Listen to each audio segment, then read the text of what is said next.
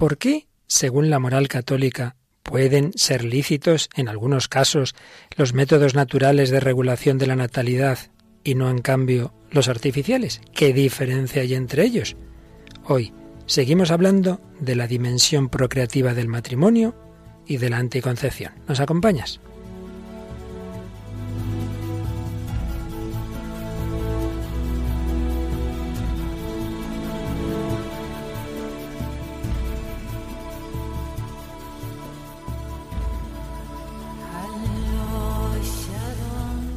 El hombre de hoy y Dios, con el padre Luis Fernando de Prada.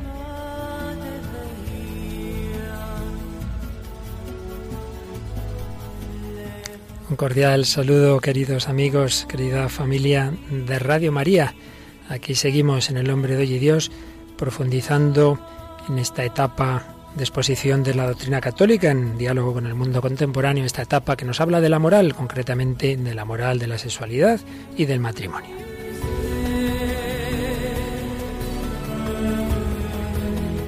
Y una semana más contamos con la inestimable ayuda de Raquel Sánchez Mayo. Hola Raquel. Muy buenas, padre. Bueno, aquí dispuesta a seguir en la brecha y a cuidar ese Facebook que ya ha superado los 3.000. Sí, estamos de enhorabuena y, bueno, se nota muchísimo porque hay más comentarios, bueno, más que nunca. Ya te dan demasiado trabajo y no te da tiempo ahí más que a escoger alguna cosita de las muchas, pero muchas gracias a todos los que vais entrando en esa página en la que, por ejemplo, la semana pasada poníamos el enlace al vídeo de esa familia numerosa. Hoy tendremos otro testimonio semejante. Bueno, pues ¿qué has seleccionado para hoy de los correos? Pues mira, hay un mensaje que nos enviaba Jorge Antonio Duarte. Queridos hermanos, desde la tierra de los lagos y los volcanes, Nicaragua, les envío un fraterno saludo. Soy profesor y en algunas ocasiones logro grabar algunos programas para luego compartir esos temas tan importantes con mis alumnos. Caramba. Qué bien. Este es lo que pasa con los programas de radio. ¿Quién se imagina que se van a usar en una clase en Nicaragua. Pues es la magia de la radio que nunca se sabe a dónde va a llegar.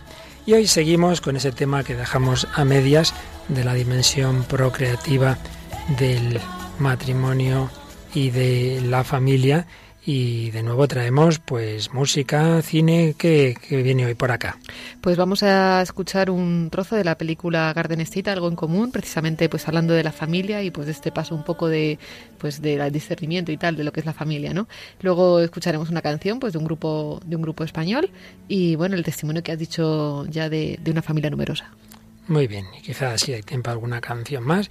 Y no sé si algún, algún Facebook más tenías tú por ahí, Raquel. Respecto del tema de hoy, Marisa García nos decía que me gusta el tema de, de hoy. Tengo tres niños que los considero una bendición de Dios. Aconsejo a todos los matrimonios que tengan hijos y se abran a la vida, que es lo más bonito que puede pasar en un hogar. Que Dios os bendiga. Pues fíjate, qué testimonio y qué mensaje tan indicado para el tema de hoy, en efecto. Pues vamos con él en este programa 131, Capicúa del hombre de hoy y Dios.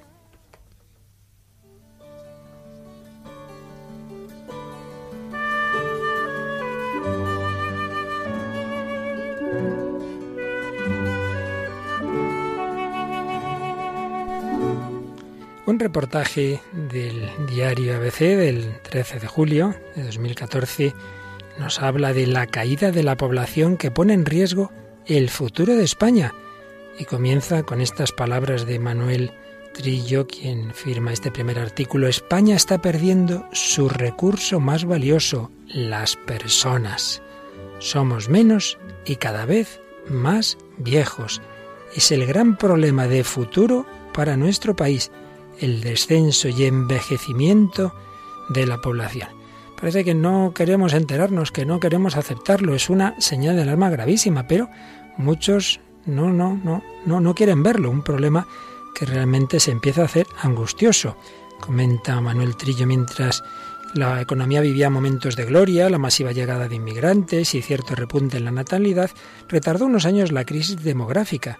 Pero ahora muchos de aquellos recién llegados están regresando a sus países de origen, miles de españoles están emigrando y el número de nacimientos está en claro retroceso. Da una serie de cifras las previsiones que se hacen para el futuro de un claro descenso de la población en España, Pero se señala que más allá de la crisis económica, la que enseguida se quiere achacar estas cosas, dice, no, no, cuando uno mira los datos, la crisis demográfica empieza mucho antes, muchísimo antes de esa crisis económica. España tiene otros problemas demográficos más profundos, menos coyunturales, que no solo dependen de la economía cuyas consecuencias a medio y largo plazo pueden resultar devastadoras. La caída de la natalidad y el envejecimiento de la población. No son un fenómeno reciente, sino que tiene que ver con las transformaciones sociales que ha vivido nuestro país, sociales y tenemos que añadir ideológicas y de caída de la fe religiosa. Siempre ya es una cosa que se sabe. Según baja el sentido religioso en una nación, crecen los divorcios, las separaciones y baja la natalidad. Es que es casi automático. Señala también este reportaje, para los demógrafos es especialmente relevante la fecundidad es decir, el número de hijos por mujer. El indicador coyuntural de fecundidad en 1976 era de 2.80. En 2013 está en 1.27, a la cola de los países europeos. Y es especialmente grave el dato si tenemos en cuenta que el nivel de reemplazo generacional, es decir, el nivel de fecundidad necesario para asegurar que las sucesivas generaciones de nacidos sean sustituidas por otras de igual tamaño, se considera 2.1 hijos por mujer. Tendría que ser 2.1 y estamos en 1.27. Ciertamente el tema es grave, gravísimo. En ausencia de migraciones, una tasa de fecundidad persistente de 1.3 implica que la población total se reducirá a la mitad en un plazo de 45 años. España sufrió más tarde que otros los procesos de cambio demográfico, pero su problema de escasez de niños es más agudo, porque se añade el retraso en la edad de la maternidad, cerca ya de los 32 años de media, la extensión de los anticonceptivos y del aborto, la disminución de matrimonios y el aumento de las rupturas, así como la falta de políticas decididas de apoyo a la familia. Todos estos factores están reduciendo el número de hijos por pareja y junto a ello la población española envejece a marchas forzadas. Ya son más de 2,6 millones de personas las que tienen en España más de 80 años de edad. Esto supone el 5,7% de la población, pero las previsiones son tremendas. La proporción se prevé muchísimo mayor. Evidentemente, no hace falta ser economista ni demógrafo para darnos cuenta de que una sociedad con muchísimas personas mayores y pocas, pocos niños y pocos jóvenes no puede mantenerse, ni siquiera desde una perspectiva económica. Olvidémonos del llamado estado del bienestar. Pero el trasfondo de todo ello, sin duda, es el cambio de valores. Otro artículo del reportaje, en este caso firmado por Laura Peraita, señala que el mandato bíblico creced y multiplicaos y el matrimonio para toda la vida, que no hace tanto, prevalecía clarísimamente en España, han ido perdiendo fuerza al mismo tiempo que el sentido religioso. En solo dos décadas se han producido 43.000 bodas menos cada año las parejas que optan por contraer matrimonio lo hacen con una edad media de 34 años y crecen separaciones y divorcios. Se rompe un matrimonio cada 4,7 minutos. Y así podríamos seguir eh, hablando de lo que un autor ha publicado en un libro, Alejandro Macarrón, autor de un libro titulado El suicidio demográfico de España. Si hay un suicidio personal, hay un suicidio colectivo. Y a ese suicidio estamos abocados en este enfoque de la vida de muchos, en esta sociedad que antes creía en la vida y agradecía la bendición de los hijos y parece que cada vez menos. Pidamos al Señor que nos ayude a no solo analizar este fenómeno, sobre, sobre todo a contribuir a superarlo desde una perspectiva de esperanza en la vida humana.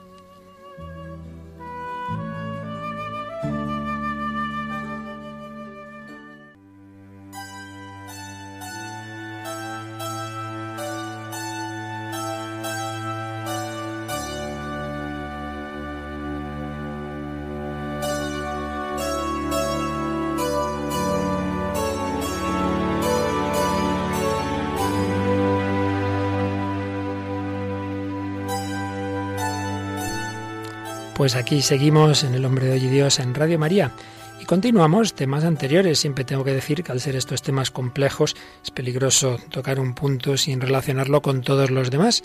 presuponemos los seis o siete programas anteriores, también los que un año antes dedicábamos al matrimonio, porque todos son elementos de un gran edificio. Si nos fijamos solo en unos ladrillos, en una columna, no vemos el conjunto del edificio.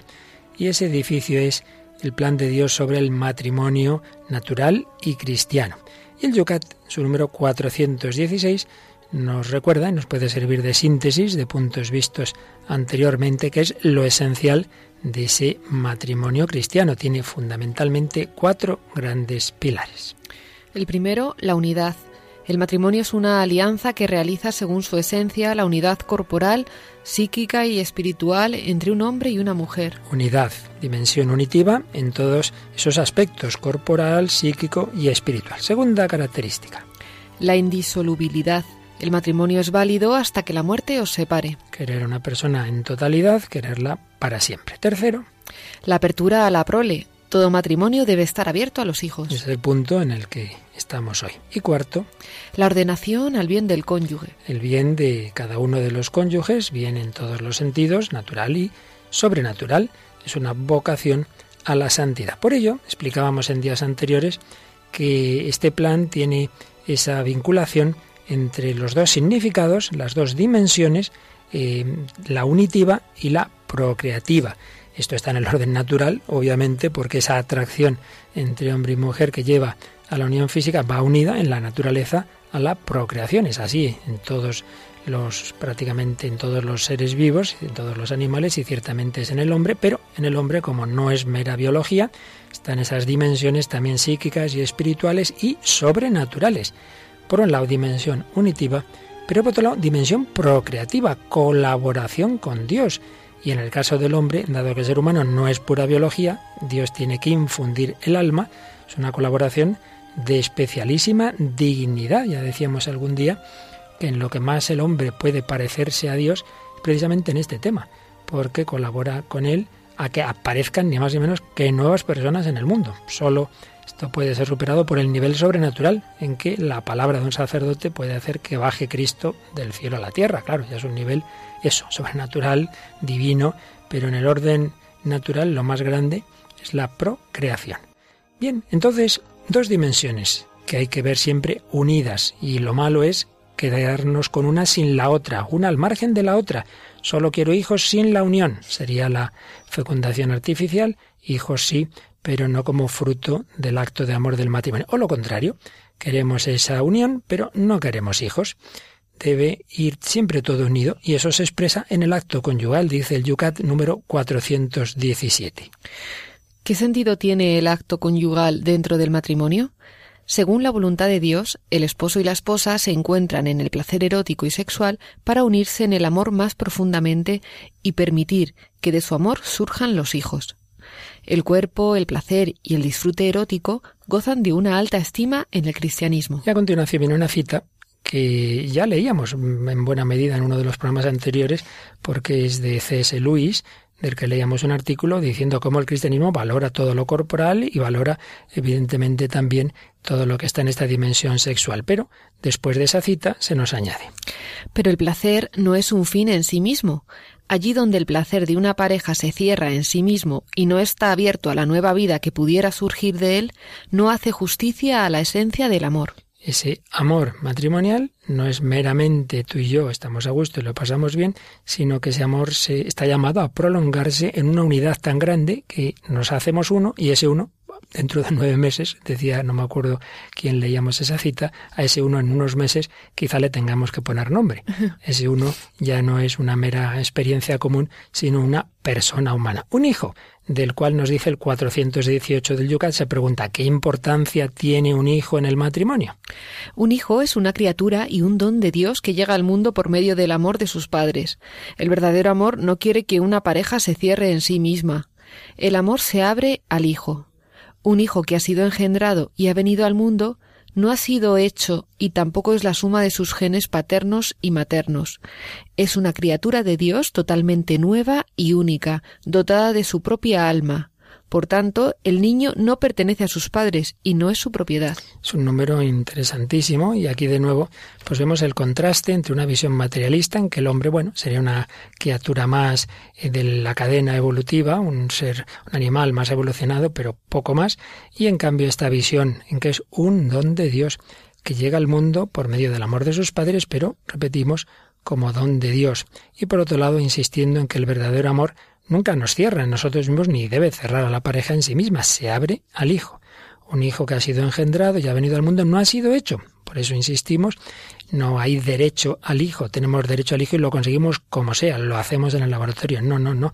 No es hecho. Es una criatura de Dios totalmente nueva y única, dotada de su propia alma y dotada de un código genético, como sabemos, siempre distinto. No pertenece a sus padres y no es su propiedad. Es realmente ese don de Dios. Y el verdadero amor, según va madurando, pues debe abrirse, debe abrirse a esa responsabilidad de que estamos llamados a ser colaboradores de Dios, igual que nuestros padres nos dieron la vida y la educación, pues si el Señor así nos lo concede y nos llama, cada uno en su vocación, a aquellos a los que os llama esa vocación matrimonial, pues darse cuenta de que implica esa prolongación en, colaborar con Dios en, la, en los hijos. Y es lo que viene reflejado en la película que nos traes hoy, ¿no, Raquel? Sí, la película que traigo hoy se llama Garden State, algo en común, en español eh, lo tradujeron. Es una película del año 2004, eh, estadounidense, dirigida y protagonizada por Zach Braff, con Natalie Portman como protagonistas. Y bueno, nos narra la, la historia de un chico que vuelve a su casa después de estar 10 años fuera, porque, bueno, se ha muerto su madre, va al funeral, y bueno, pues allí empieza pues como a rememorar su pues los años antes de antes de irse. Eh, conoce a una chica que es la que cambiará un poco su vida y es la con la que tiene esta conversación. Y, bueno pues yo creo que es un poco pues el enfrentarse no a lo que tiene a lo que es la vida ya madura ya fuera de, de tu casa. Pues oímos este pequeño corte de Garden State. Hay un montón de cosas de la infancia que me he perdido. Hay un montón de cosas de la infancia que ojalá me hubiera perdido. ¿Sabes ese momento en el que te das cuenta de que la casa en la que has crecido ya no es tu casa? De repente, aunque tengas un sitio donde poner tus cosas, la idea de casa desaparece. Yo aún me siento a gusto en mi casa. Un día, cuando te vayas, te pasará y no habrá vuelta atrás. Ya no lo recuperarás jamás. Es como sentir nostalgia de un sitio que ya no existe. Tal vez sea ley de vida, ¿no crees? Y no volverás a sentir lo mismo hasta que crees tu propio hogar, para ti, para. para tus hijos, para la familia que formes. Es como un ciclo. No sé, yo lo echo de menos, ¿entiendes? Bueno, ¿qué te parece, Raquel? A mí me parece muy bonito porque, o sea, sin tener ninguna carga de ningún tipo, pues es pues como el deseo del hombre, ¿no? Ese vivir en familia, él incluso habla de los hijos, o sea, y se supone que son jovencillos en la película, pero ya pues ese, ese deseo, ¿no? Ese anhelo de la primera familia y esa, eh, pues, y ese deseo de poder formar tu propia familia para, para sentir eso, ¿no? Yo creo que el hombre está llamado a esto, ¿no? Sin duda es algo ínsito en la naturaleza humana que solamente factores o ideológicos o culturales o problemas ya de una sociedad mal organizada con estructuras de pecado, como lo que leíamos en el reportaje de que se está retrasando de una manera tremenda la edad de los hijos, que antes era algo pues muy muy anterior y, con deseo de tenerlos pronto, ¿verdad? Cuando los esposos son jóvenes y, les es todo más fácil, pero de por sí es algo, es algo que, es consecuencia del verdadero amor. Y así nos lo dice el, vamos ahora no al Yucat, sino al catecismo de la Iglesia Católica que nos va a hablar de la fecundidad. ¿Qué nos dice de ella? La fecundidad es un don, un fin del matrimonio, pues el amor conyugal tiende naturalmente a ser fecundo. El niño no viene de fuera a añadirse al amor mutuo de los esposos, brota del corazón mismo de ese don mutuo, del que es fruto y cumplimiento. Por eso la Iglesia, que está en favor de la vida, enseña que todo acto matrimonial en sí mismo debe quedar abierto a la transmisión de la vida. Esta doctrina, muchas veces expuesta por el magisterio, está fundada sobre la inseparable conexión que Dios ha querido y que el hombre no puede romper por su propia iniciativa, entre los dos significados del acto conyugal, el significado unitivo y el significado procreador. En una síntesis apretada se nos dicen cosas muy importantes. Empecemos por lo primero. La fecundidad es un don, un fin del matrimonio. Pues el amor conyugal tiende naturalmente a ser fecundo. Viene aquí una idea muy bonita. El niño no viene de fuera añadirse al amor mutuo de los esposos. Cuando hay esa idea, es que no es un verdadero amor matrimonial, simplemente tú y yo lo pasamos bien y de repente, ay, que viene un hijo, qué horror. Pues eso no es el amor matrimonial, no viene de fuera. Yo he oído a veces esta, esta expresión, de decir, quiero tanto a esta persona que, que, que me sale natural el verla prolongada, el ver nuestro amor prolongado en otras personas, no viene de fuera, es precisamente fruto y consecuencia de ese amor, brota del corazón mismo, de ese don mutuo. Por ello, Repetimos, eso está en la naturaleza, esa conexión entre el significado unitivo y el procreativo. Y el romper esa conexión, pues ya implica alterar ese plan de Dios. En definitiva, eso es a lo que llamamos pecado. Así no es que Dios mande por mandar, sino que es ir contra esa naturaleza que Dios ha hecho buena, para nuestro bien, para nuestra felicidad. ¿Qué pasa cuando vamos contra la naturaleza? Pues que nos acabamos haciendo daño a nosotros mismos, a nivel personal, a nivel familiar, a nivel social. El reportaje por el que comenzábamos es una prueba clara de esto. Muchas veces un matrimonio, una familia no ve por qué está mal el no tener hijos o el tener muy pocos, pero cuando ves el conjunto, cuando ves la evolución de una sociedad, dices, bueno, pues si todo el mundo hace lo mismo, esto se acaba. Y así se ha visto en la evolución de las civilizaciones. Una sociedad en crisis, una sociedad en decadencia, uno de los signos primeros es ese, que va bajando la natalidad, llega otra civilización que cree más en la vida y acaba venciendo a la anterior. Entonces, te acabas haciendo daño, como decíamos, hasta económicamente, porque una sociedad, obviamente, sin jóvenes, sin personas que trabajen, no puede mantener a las personas mayores. Y es que al final todo está encadenado. El bien a un nivel acaba siendo bien a todos los niveles, incluso a ese nivel económico. Pero hay una dimensión todavía más fuerte que antes un poquito apuntábamos en esta llamada a la fecundidad y es eh, la, la conexión, la participación del poder de Dios. Así nos explica el Catecismo en el 2367. Llamados a dar la vida, los esposos participan del poder creador y de la paternidad de Dios, en el deber de transmitir la vida humana y educarla, que han de considerar como su misión propia, los cónyuges saben que son cooperadores del amor de Dios, creador y en cierta manera sus intérpretes, por ello cumplirán su tarea con responsabilidad humana y cristiana. Los esposos participan del poder creador y de la paternidad de Dios uno refleja esa paternidad de Dios. Y al sacerdote muchas veces se llama padre porque refleja esa paternidad de Dios en el orden natural, pues obviamente los padres de familia de una manera directa respecto a sus hijos. Y a mí este punto además me, me, me toca mucho en cuanto a que veo que la que nos, eh, yendo un día con mi madre nos dábamos cuenta de, de, los niños que a veces se les grita mucho, se les trata muy mal y, y yo creo sinceramente que estamos vivimos en una sociedad herida y tenemos heridas y muchas veces eh, pues a lo mejor por inexperiencia por tal se pasa esto a los hijos, ¿no? Que eh, pues de una manera a lo mejor indiscriminada pues yo mi padre me, me gritaba pues yo también y, y, creo que aquí sí que tenemos que hacer un como una especie de pues de interioridad, ¿no? De, de tener que una responsabilidad para con los niños, ¿no? De no, de no proyectar sobre ellos nuestros enfados, nuestro, porque es muy fácil, ¿no? Es muy fácil llegar y pues a los más débiles, ¿no? Pues cargarlos de, de manera, pues le contestan mal porque ya estás cansado, porque no sé qué. Y, y sobre todo porque en, después crear heridas, ¿no? Y, y, bueno, y también para sanar las suyas propias. Yo creo que ahí también es un, hay un ejercicio propio nuestro, saber en qué estamos heridos y no, y no pasarle eso a los niños, ¿no? O sea, cuidar, cuidar mucho a los niños. Nos pasa en todos los ámbitos, es lo típico, ¿no? De que en el trabajo me gritan, entonces yo grito en casa, a mi mujer, a mi marido, a mis hijos, a mis padres mayores. Sí, sí. Y, cogemos al más débil que se va a aguantar, ¿verdad? Y ahí me, me, desfogo y compenso. Y pues no, no. Tenemos que, que agarrarnos al Señor y desahogarnos si, si quieres con Él, ¿verdad? Sí. Pero, pero no transmitir esa espiral, esa espiral de hacer daño y de gritar, sino al revés, vencer al mal con el bien.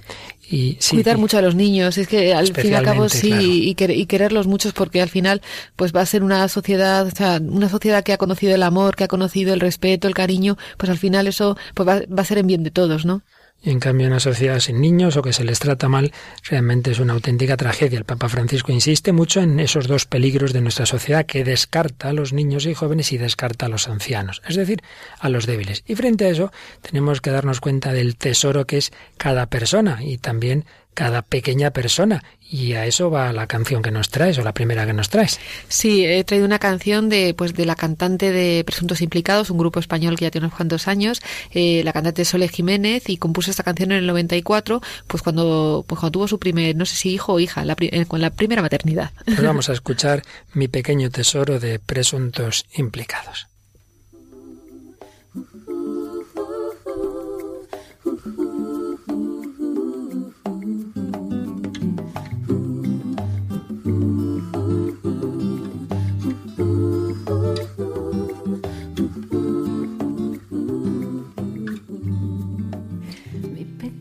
Tesoro se haya escondido entre el valle y el monte que hay en mi ombligo. Mi pequeño trocito de gloria es el alba que alumbra una nueva historia.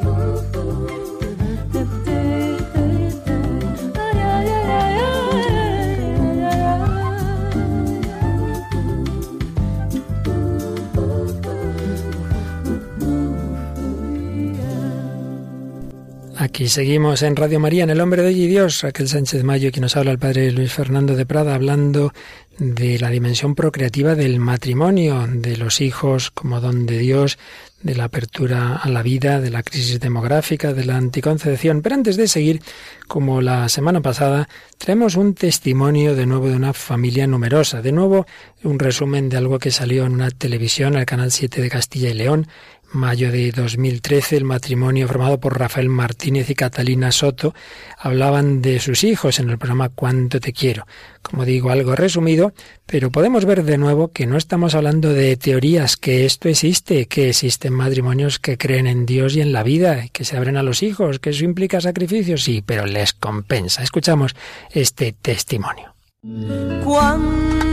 te quiero. He renunciado a muchas cosas, pero sé, que por Catalina y por los niños, pues he, elegido lo mejor. Pues podría estar ahora de gerente en Las Palmas y Catalina aquí, yo solo, pues ganando un pastizal y, y, teniendo mucho prestigio, pero he preferido pues estar aquí con Catalina, igual que Catalina. Podría ser profesora titular en Soria. Y, ahora, estamos juntos y, pan y cebolla. Que claro. Eh, o sea que los dos habéis hecho renuncias eh, ya, no solo económicas, que también, pero renuncias profesionales serias desde el principio. Pero que a la larga pasan los años y te das cuenta que has hecho lo correcto. O sea, has decidido por tu cuenta y luego has creado una, una familia unida Y, pues que esos lo, son mis alhajas. Yo lo pienso, digo, pues no tendré brillantes, no tendré más que un coche, no tengo casa en propiedad, pero bueno, pero mejor, vives muy desprendido de muchas cosas que muchas veces dan más preocupaciones que un hijo. Y un hijo da muchas, ¿eh? Pero aunque tengas uno o dos, las vas a tener también, porque un hijo es mucho más, ¿no? Es lo que, lo que hablábamos, que un hijo es un proyecto, que son palabras que suenan muy bonitas como abstractas, pero que luego, eh, para empezar, es un proyecto de los padres, o sea, es una, donde se muestra el amor de un padre y una madre.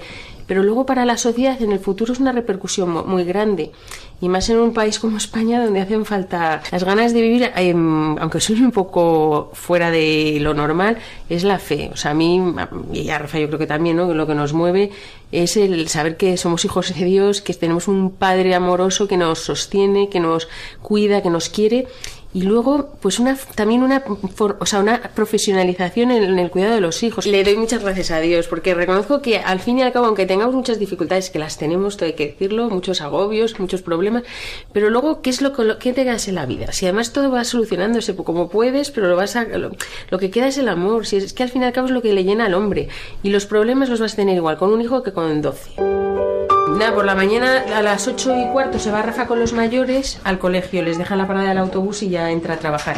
Y yo bajo a Carmen y a Borja, entran a las nueve, que van a otro colegio, y ya yo me voy a trabajar. Y por la tarde yo no estoy porque es cuando tengo las clases y si ya se ocupa Rafa de las meriendas de los niños. Baños, de, Ahí está tu bocadillo de hamburguesa, ¿no? Sí. de hamburguesa.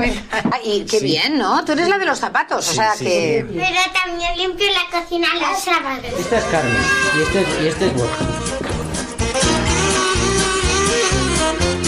Que si los niños están aquí es porque nos queremos y, y que, que yo tengo, para quererles bien, a la que tengo que querer por encima de, por, vamos, hacerla feliz a Catalina.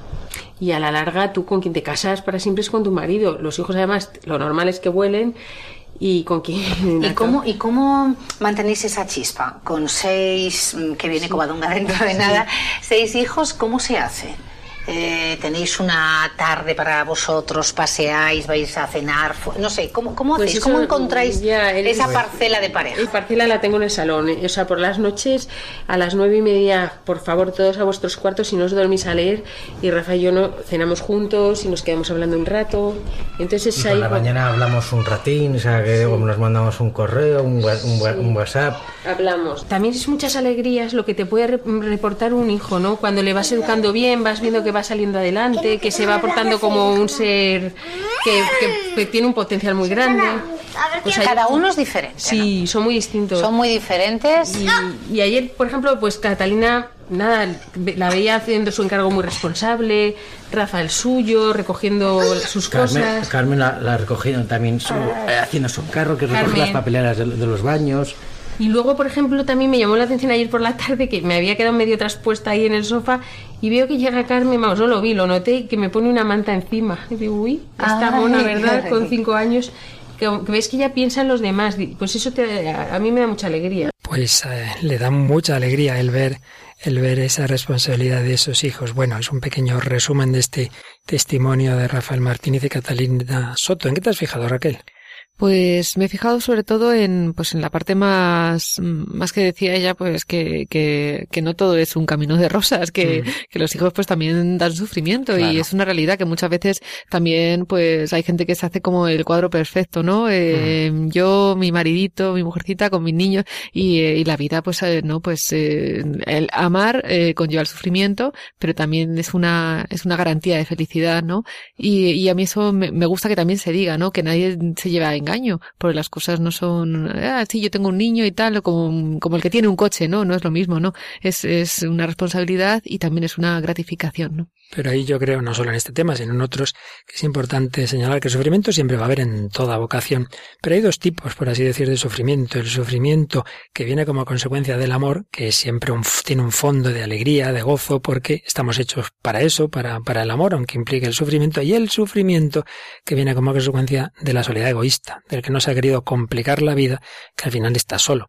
Y ese no tendrá esas complicaciones, pero tendrá una tristeza mucho mayor que no tiene comparación, porque no estamos hechos para esa soledad egoísta, ¿no? Sino para, para el amor, que implica en efecto sufrir con la persona amada, pero que llena muchísimo más, sin ninguna duda. Y luego yo me fijo en otro detalle, que también he oído yo muchas veces a los matrimonios, y es que no se puede separar el amor al esposo del amor a los hijos. Al revés, muchas veces se usa el hijo contra cuando ya hay problemas entre los esposos contra el esposo. Y no, no, es prolongación. Decía Rafael, yo quiero a Catalina y entonces quiero a mis hijos. Y, y decía ella, claro, te casas con tu marido, es con quien vas a estar toda la vida. Los hijos, pues seguramente antes o después, pues lógicamente volarán, ¿no?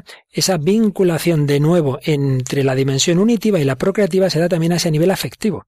No se puede separar. Mal asunto sería el, el oponer y el educar a un hijo contra su padre, contra su madre, y al revés, el hijo que ve que sus padres se quieren disfruta y se siente seguro. Cuando ve que empiezan a gritarse, a pelearse, se empieza a sentir incómodo, empieza a pensar tendré yo la culpa.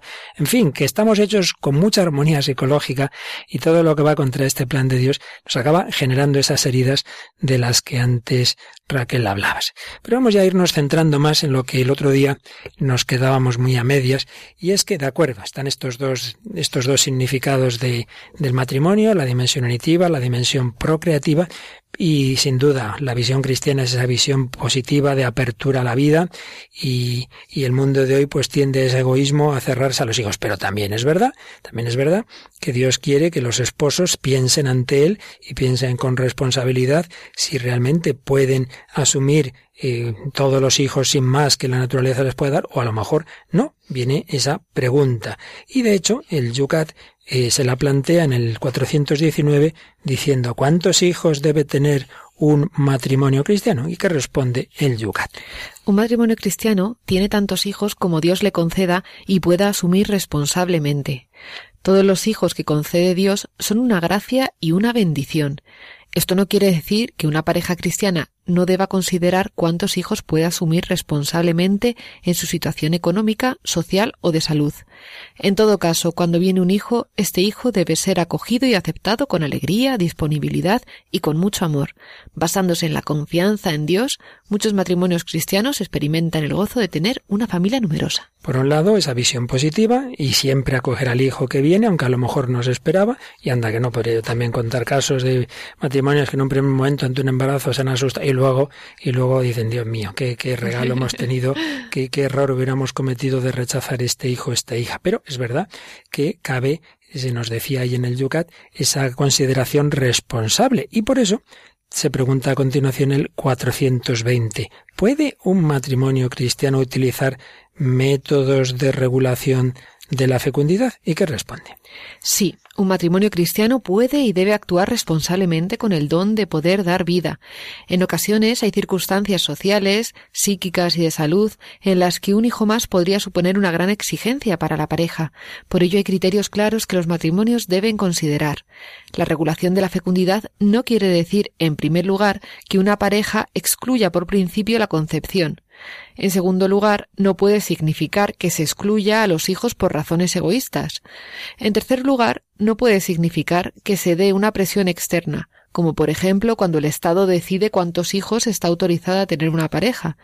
Y en cuarto lugar, no quiere decir que se pueda usar para ello cualquier tipo de medios. Así pues, eh, ya decíamos la semana pasada que ante este tema hay como dos momentos en la reflexión de un matrimonio. En primer momento es ese preguntarse ante Dios si Dios nos está pidiendo abrirnos sin más a un hijo o nos puede parecer que hay alguno de estos motivos que aquí se indican. Pero en ese momento, en esa primera reflexión, se nos ha recordado en el Yucat estos criterios claros. No se puede excluir por principio la concepción, como por desgracia tantas veces ocurre hoy día, mucho menos que sean razones egoístas. Si uno dijera, no, no, vamos a usar métodos naturales, pero sin motivo, simplemente por no complicarnos la vida, pues ya ahí estarían faltando. Y por supuesto, excluir presiones externas y, y del Estado, etcétera. Y, pero vamos a suponer, ya último paso, que es el segundo momento del juicio moral en este tema, que parezca, a esos esposos les parece que por razones de salud, económicas, del tipo que sea, nos parece que no es responsable en este momento el tener un hijo. Ahí ya supuesto que ese discernimiento esté bien hecho, viene el segundo momento de discernimiento.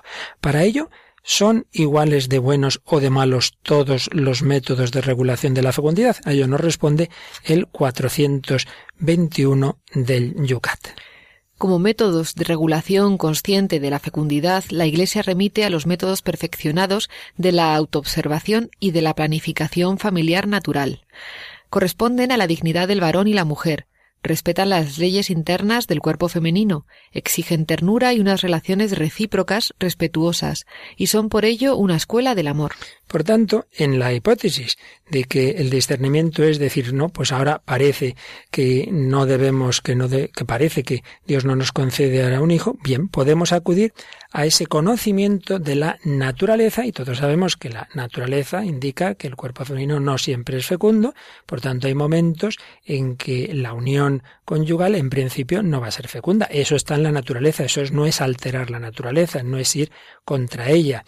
Fíjate que dice el Yucat los métodos perfeccionados, porque hay mucha gente que todavía se sigue pensando que aquí andamos como hace 60 o 70 años con métodos que eran, digamos, estadísticos y que tenían unos fallos tremendos. Hoy día, el conjunto de métodos de observación de la fecundidad, sobre todo si se unen varios de ellos, tiene la misma fiabilidad o más que los métodos artificiales. Esto dicho por la OMS, no por, por ninguna instancia eclesial. Por tanto, digamos, de, de fiabilidad, cuando realmente uno le interesa aprenderlos, muy grande. Pero aquí la cuestión es, la pregunta que se hacen muchos es, bueno, ¿y pero, pero por qué? ¿Qué tiene, por qué unos sí pueden estar bien, los métodos naturales, y no en cambio los artificiales? Primero vamos a ver a qué se refiere esto de los artificiales que lo sigue explicando este mismo número del Yucat, que dice, no es indiferente que un matrimonio recurra a la anticoncepción o que aproveche el ciclo de los días fértiles de la mujer para regular responsablemente, es decir, generosamente, la fecundidad. En el primer caso, distorsiona la naturaleza propia de la relación íntima conyugal, haciéndola intencionadamente infecunda. En el segundo caso, respeta la integridad de esa relación íntima personal. La Iglesia rechaza la anticoncepción realizada por medios químicos, la píldora, mecánicos, el preservativo, quirúrgicos, la esterilización y otros, la interrupción del acto, no tanto por su carácter artificial, cuanto porque, porque falsifica la relación personal conyugal, privándola de su significado natural propio, ser fecunda. La mentalidad anticonceptiva, que implica una voluntad a ultranza de impedir la fecundidad, puede también afectar al uso de los métodos naturales, que entonces también sería ilegítimo pero cuando recurre a los mencionados métodos artificiales, la mentalidad anticonceptiva tampoco se detiene ante los daños que causan a la salud de la mujer, ni ante el carácter abortivo de algunos de ellos, la espiral o la píldora del día después, ni ante los diversos trastornos que ocasionan a la vida conyugal. Por tanto, somos conscientes que el tema es complejo y daría para verlo a fondo, pues para muchos más programas. Aquí no podemos detenernos mucho más, pero sí démonos cuenta de que son dos mentalidades muy distintas, muy distintas en un caso y en otro. En primer lugar, en el caso natural, si es el propio Dios el que ha hecho la naturaleza, el hombre acepta la soberanía de Dios. El hombre dice, bueno, Señor, tú has hecho esta naturaleza en la cual no siempre es fecunda esta relación, pues en principio vamos, nos parece, nos parece bien pensado y a, la luz de tu propia gracia que, que que, no es lo más conveniente ahora tener un hijo, pero siempre te dejamos la puerta abierta. Es decir, el método natural, la última palabra la tiene Dios, porque nosotros no hacemos nada para impedir que Dios pudiera entrar aquí, que Dios pudiera decir, bueno, tú lo ves así, pero yo no lo veo así, y voy a infundir el alma y va a haber un niño. Es decir, aquí se deja la última palabra a Dios, mientras que en el caso de los métodos artificiales se rompe, se interrumpe, se introduce un elemento contra esa vinculación que Dios ha puesto en la propia naturaleza entre el significado unitivo y el procreativo, y es como decirle a Dios que no, que tú aquí no entras, que aquí la última palabra es nuestra. Y eso es hasta tal punto que, como sugiere el Yucat, si no ha funcionado el primer método, vamos a usar el segundo, si hace falta el aborto en muchos casos, porque es toda esa mentalidad de fondo de que al final es el hombre el que decide. Y esto no digo, no, esto que acabo de decir no lo es que lo esté afirmando de nadie en particular, digo como mentalidad general, que en una sociedad se va extendiendo, primero es eso, la anticoncepción, pero luego en muy poco tiempo después va a llegar también el aborto. Andrés Leonard, cuyo libro La moral sexual explicada a los jóvenes hemos usado bastante en programas anteriores, eh, explica que no, que lo que está bien o mal no es porque uno sea artificial en sí mismo, mismo, porque las cosas artificiales pueden ser muy buenas. Naturalmente, no es un tema de simple ingenuidad naturalista, no va por ahí la cosa, sino, como decíamos, por esa, eh, el problema esencial está en, aceptar o no eh, la soberanía de Dios. Claro que hay también otro tipo de motivos, objeciones periféricas al, uso de los métodos artificiales que no son las esenciales. Eh, ¿Cuáles son esas objeciones periféricas? Pues que anima la relajación de las costumbres. Si ya se sabe que tenemos métodos para impedir la concepción, pues bueno, qué más da eh, tener esta relación que esta otra incluso hasta el desenfreno. Refuerza la irresponsabilidad masculina. Ella que se tome la píldora, ya hemos terminado.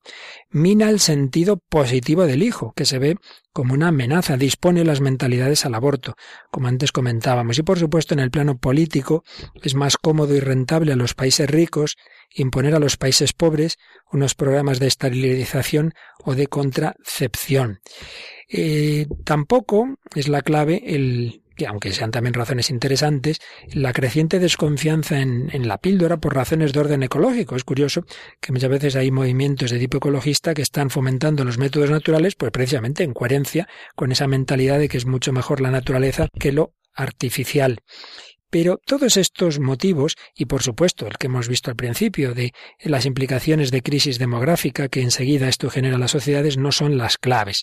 La cuestión central, repetimos, es que en un caso se acepta esa naturaleza de Dios, pero sabiendo que no somos sus dueños absolutos, y en otro caso, en cambio, el hombre se pone como el dueño absoluto, se pone por encima del vínculo entre el amor y la fecundidad. Esto hay que añadir ciertamente que en, en los métodos artificiales eh, hay, digamos, distinta manera de verse los esposos. La mujer acoge eh, al marido, pero con el rechazo a su gesto inseminador. El hombre recibe a la mujer, pero con la negación de su ritmo fisiológico y psicológico propio. Conjuntamente el hombre y la mujer se acogen uno al otro en la exclusión de una apertura simplemente posible a la vida del hijo.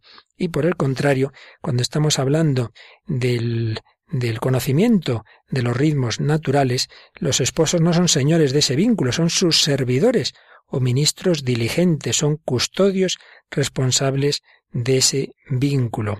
Hay una actitud distinta. La mujer recibe al hombre en la acogida de su sexualidad concreta, el hombre recibe a la mujer en la aceptación de su ritmo específico.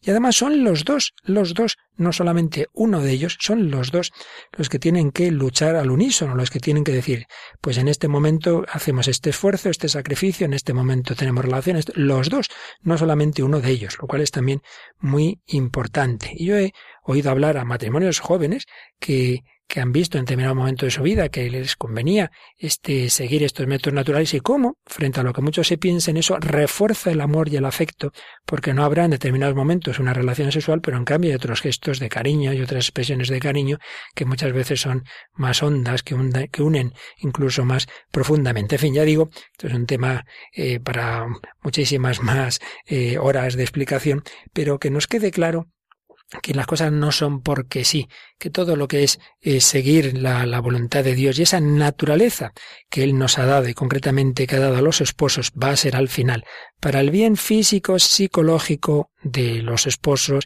y mm, para el bien también social, para el bien común.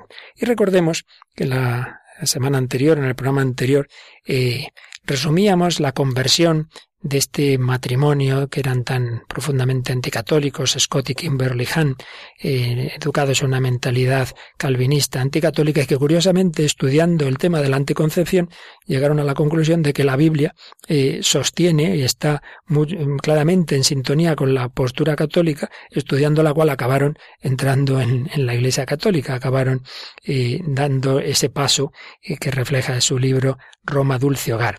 Veíamos cómo Kimberly, la mujer, se, fijaba por un lado en que si Dios es fecundo, los esposos están llamados a reflejar la fecundidad de Dios. Veía también cómo los niños aparecen siempre en la escritura como una bendición. Se fijaba ante todo en el señorío de Jesucristo. Decía como mi marido y yo queríamos darle nuestro dinero, nuestro tiempo, nuestros talentos y no le íbamos a dar nuestros cuerpos, no le íbamos a dar nuestra fertilidad, no íbamos a a darle esa fecundidad, por cierto. Me viene a la mente, Raquel, ¿recuerdas esa escena de final de la lista de Slinder, cuando ella acaba, ya es liberado el campo, pero él se echa a llorar porque piensa que todavía podría haber salvado a algún judío más. Sí, sí, sí, una escena muy emotiva. Muy emotiva. Dice, este alfiler que llevo, si lo hubiera vendido, me hubieran dado para poder contratar a un judío más, una vida más, hubiera salvado una vida más. Mm. Es una, una escena muy impresionante de que a pesar de que había dado pues casi todo su dinero para salvar vidas, pensaba que todavía podía haber hecho más. Pues bien, una vez poniendo esta escena en unos ejercicios espirituales, una mujer me, me contó que le había hecho pensar eh, que cuando había sido más joven ella había puesto métodos artificiales para impedir hijos y que le había hecho pensar, pues yo, quizá la generosidad que le negué a Dios fue el haber tenido más hijos.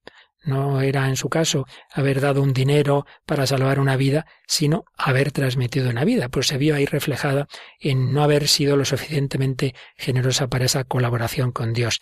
Pues bien, esta mujer Kimberly Han se da cuenta de que la voluntad de Dios para, para su marido y para ella era esa apertura a la vida, pero viene el último paso, es decir, bueno, pero ¿por qué la Iglesia Católica que se opone a los métodos artificiales acepta los naturales? ¿No era eso sencillamente la versión católica del control de la natalidad? Y entonces cae en la cuenta de que San Pablo, en la primera carta a los Corintios, capítulo 7, 4 al 5, habla de periodos de tiempo en los que los esposos podrían abstenerse de mantener relaciones sexuales para dedicarse a la oración. Y leyendo la famosa encíclica de Pablo VI, Humane Vitae, dice, llegué a apreciar el equilibrio de la Iglesia en este tema. Había una forma digna de llevar a cabo el acto conyugal y de ser prudentes en circunstancias graves, practicando la abstinencia durante periodos fértiles. Así como con la comida podía haber lapsos de tiempo en los que el ayuno podía ser útil, de igual modo podía haber lapsos en los que el ayuno del acto conyugal fuera necesario. Los métodos naturales de planificación familiar eran una receta para momentos difíciles, no una vitamina cotidiana, en definitiva, que acabó por su estudio de la Biblia en convencerse de que era mucho más coherente con ella la doctrina católica que la que ella y su esposo habían recibido en su formación teológica, eran grandes estudiantes de teología en el ámbito calvinista y al final decidieron, dice, tirar a la basura los anticonceptivos que tenían en su casa y dice, en unos meses el Señor nos había bendecido con un hijo. A pesar de que eso alteró nuestros planes de ir a estudiar a Escocia, nos sentimos muy felices al ver que el plan providente de Dios incluía a este niño en nuestras vidas.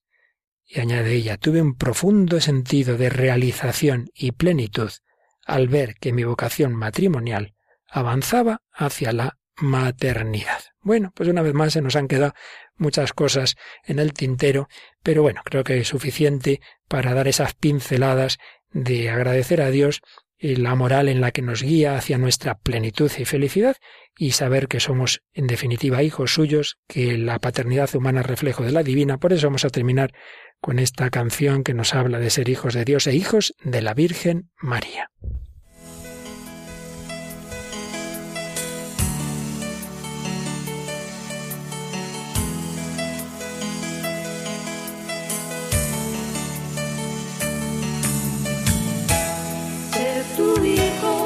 De verdad.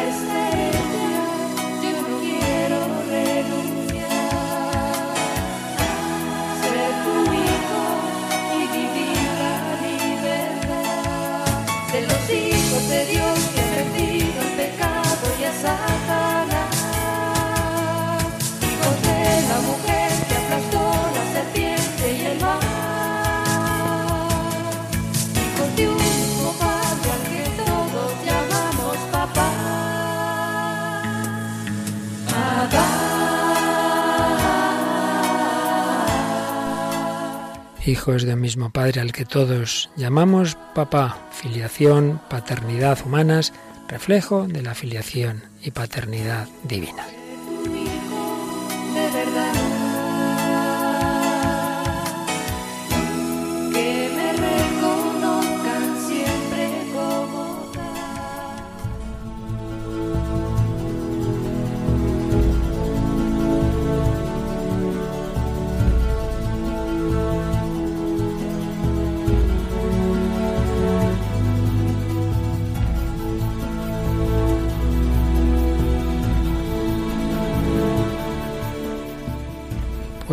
Aquí se nos ha ido el programa.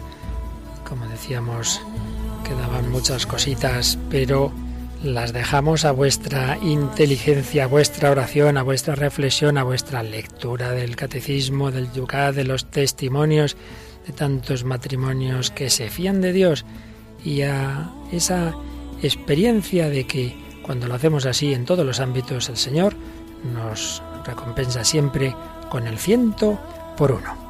Pues seguiremos el próximo día, algo más que nos queda de sexto y noveno mandamiento. Y entre tanto, pues como siempre agradecemos vuestros correos, vuestros, vuestras comunicaciones. Si queréis escribirnos, pues tenemos un email que es el hombre de hoy y Dios arroba radiomaria.es o como siempre en Facebook, pues para que crezca la familia, podéis dar a me gusta buscando en el buscador la parte superior de Facebook el hombre de hoy y Dios y allí pues ponemos todas las semanas una, una imagen y una foto, vamos, eh, recordando un poco el programa. Unas imágenes que, son muy sugerentes. Bien, pues ya hemos pasado de los 3.000 me gusta, así que vamos a por los 4.000 y sobre todo pues vamos a seguir ampliando esa comunicación entre unos y otros eh, que nos vamos mutuamente enseñando. Gracias a Raquel Sánchez Mayo, a Rocío y Joana en el control y a todos vosotros, queridos amigos, que compartís esta búsqueda de Dios desde el corazón del hombre hoy. Que nos habla el Padre Luis Fernando y todo el equipo de Radio María. Os desea lo mejor. Hasta el próximo día, si Dios quiere.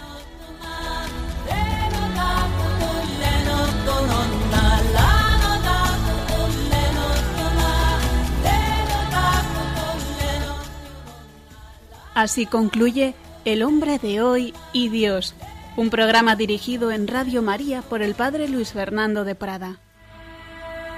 Hello, Sharon. Hello,